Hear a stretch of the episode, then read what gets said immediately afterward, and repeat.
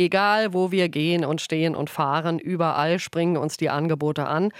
Der Bäcker sucht Leute für den Verkauf, der Sanitärbetrieb wirbt um Kräfte, Lehrerinnen fehlen, Pfleger im Krankenhaus und so weiter und so fort. Der Bundestag hat heute das Thema Fachkräftemangel diskutiert. Der Bundesarbeitsminister sieht den Fachkräftemangel als Wachstumsbremse. Fachkräftesicherung ist also Wohlstandssicherung, hat er im Bundestag gesagt. Wieso ist das Problem jetzt auf einmal so groß, so massiv? Stefan Sell ist am Telefon. Er ist Professor für Volkswirtschaft und Sozialpolitik an der Hochschule Koblenz. Guten Tag, Herr Sell. Guten Tag, Frau Dahl. Es wirkt so, als ob jetzt alle Betriebe alles suchen. Warum ist der, der Arbeitskräftemangel von jetzt auf gleich so massiv geworden?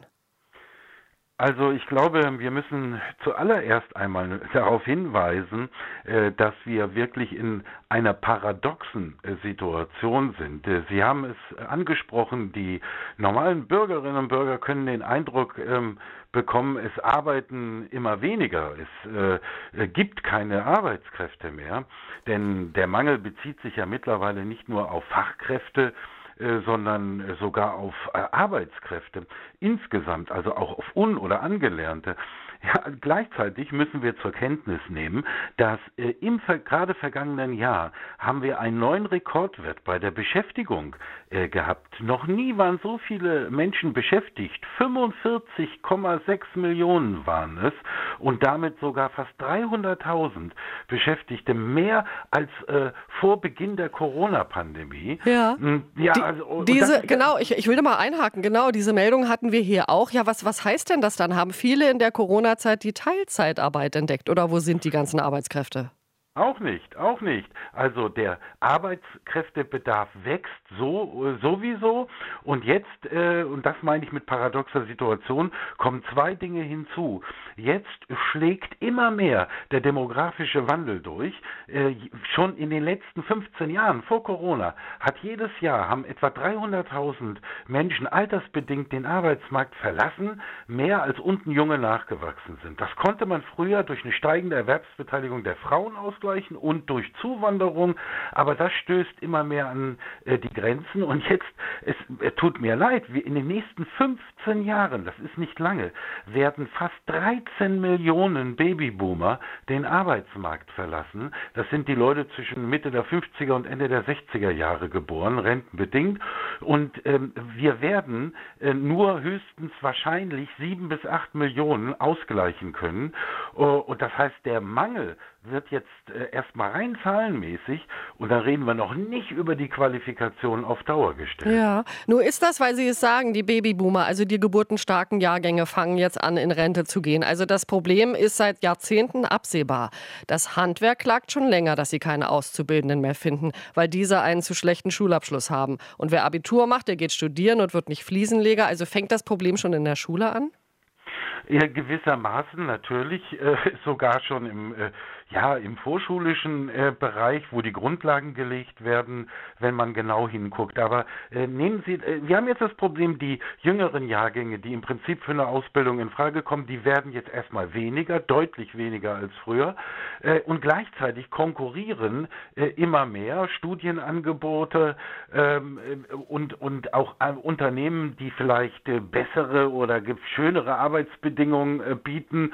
Und nehmen Sie das Handwerk, ja, da, da war eigentlich noch bis vor fünf oder zehn Jahren äh, gab es zu viel Bewerber, äh, die auch keinen Ausbildungsplatz bekommen haben. Das ist jetzt gekippt in Ostdeutschland sowieso schon seit längerem.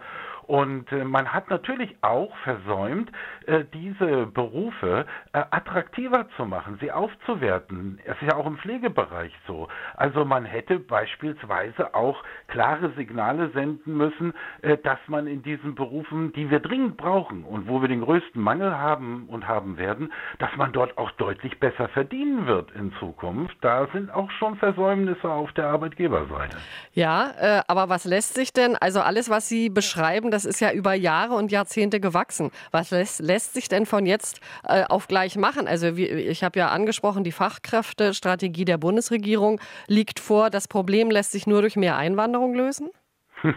Nein, äh, das ist ein wichtiger Baustein, äh, aber äh, man sollte sich nicht der Illusion hingehen, wir können uns weiter bedienen äh, äh, an der Zuwanderung. Das haben wir nämlich in der Vergangenheit gemacht. Denken Sie an Branchen wie Gastgewerbe bis Corona, äh, aber auch Logistik, äh, Lkw-Fahrer. Das sind ja überwiegend mittlerweile Leute aus dem osteuropäischen Ausland. da wird man auch weiter Leute gewinnen müssen, aber wir dürfen uns nicht der Illusion hingeben, dass das unsere Probleme löst. Wir müssen den inländischen, das inländische Potenzial gleichzeitig äh, stark entwickeln. Wir haben immer noch Arbeitslose, wir haben Langzeitarbeitslose, die haben Einschränkungen. Ähm, da, da, muss man eben noch mehr tun, was die Qualifizierung äh, angeht. Und mhm. äh, da weiß die Maus keinen Fall Sie müssen deutlich positive Signale setzen für Pflegeberufe, für Handwerksberufe, äh, dass die wieder attraktiver werden für die jungen Leute. Auch hier wieder die Frage, geht da die Bundesregierung in die richtige Richtung, dass sie jetzt äh, Aus- und Weiterbildungsmöglichkeiten verbessern wollen, weil Sie gerade äh, Arbeitslose oder Ungelernte, Angelernte äh, angesprochen haben? Nein, nein. Äh, die, die, gute Absicht ist da, wahrscheinlich aus der Not geboren, aber wieder einmal äh, wird viel zu wenig äh, getan und vor allem viel zu wenig einfach kommuniziert. Wir, wir reden doch schon seit Jahren zum Beispiel über den Mangel an Pflegekräften. Man hätte dort viel stärker schon klare Signale senden müssen. Leute, da brauchen wir euch und wir werden euch auch besser bezahlen und bessere Arbeitsbedingungen anbieten. Man ist immer noch zu vorsichtig angesichts des Mangels, den wir, Sie haben darauf hingewiesen, der sich ja über Jahrzehnte aufgebaut mhm. hat, äh, und den können wir jetzt nicht einfach mehr per Knopfdruck beseitigen. Das heißt, wir müssen jetzt ein Stück weit damit leben, Mangelverwaltung auch äh, im positiven Sinne Mangelverwaltung zu betreiben in den vor uns liegenden Jahren und vor allem in den Berufen zu investieren, wo wirklich ein gravierender auch Mangel und auch eine Einschränkung unserer Entwicklung ist. Denn zum Beispiel die gesamte Energiewende, der Umbau der Wirtschaft zur Klimaneutralität, da brauchen Sie Handwerker, äh, die vorne und hinten äh, fehlen. Da muss jetzt richtig Geld in die Hand genommen werden, um eine Qualifizierungsoffensive zu machen. Herr Sell, herzlichen Dank fürs Gespräch. Ich glaube, wir werden bald mal wieder miteinander telefonieren. Danke Ihnen. Stefan Sell ist Professor für Volkswirtschaft und Sozialpolitik an der Hochschule Koblenz und wir haben den Fachkräftemangel, obwohl es ist eigentlich ein Arbeitskräftemangel in Deutschland, besprochen. RBB 24 Inforadio vom Rundfunk Berlin-Brandenburg.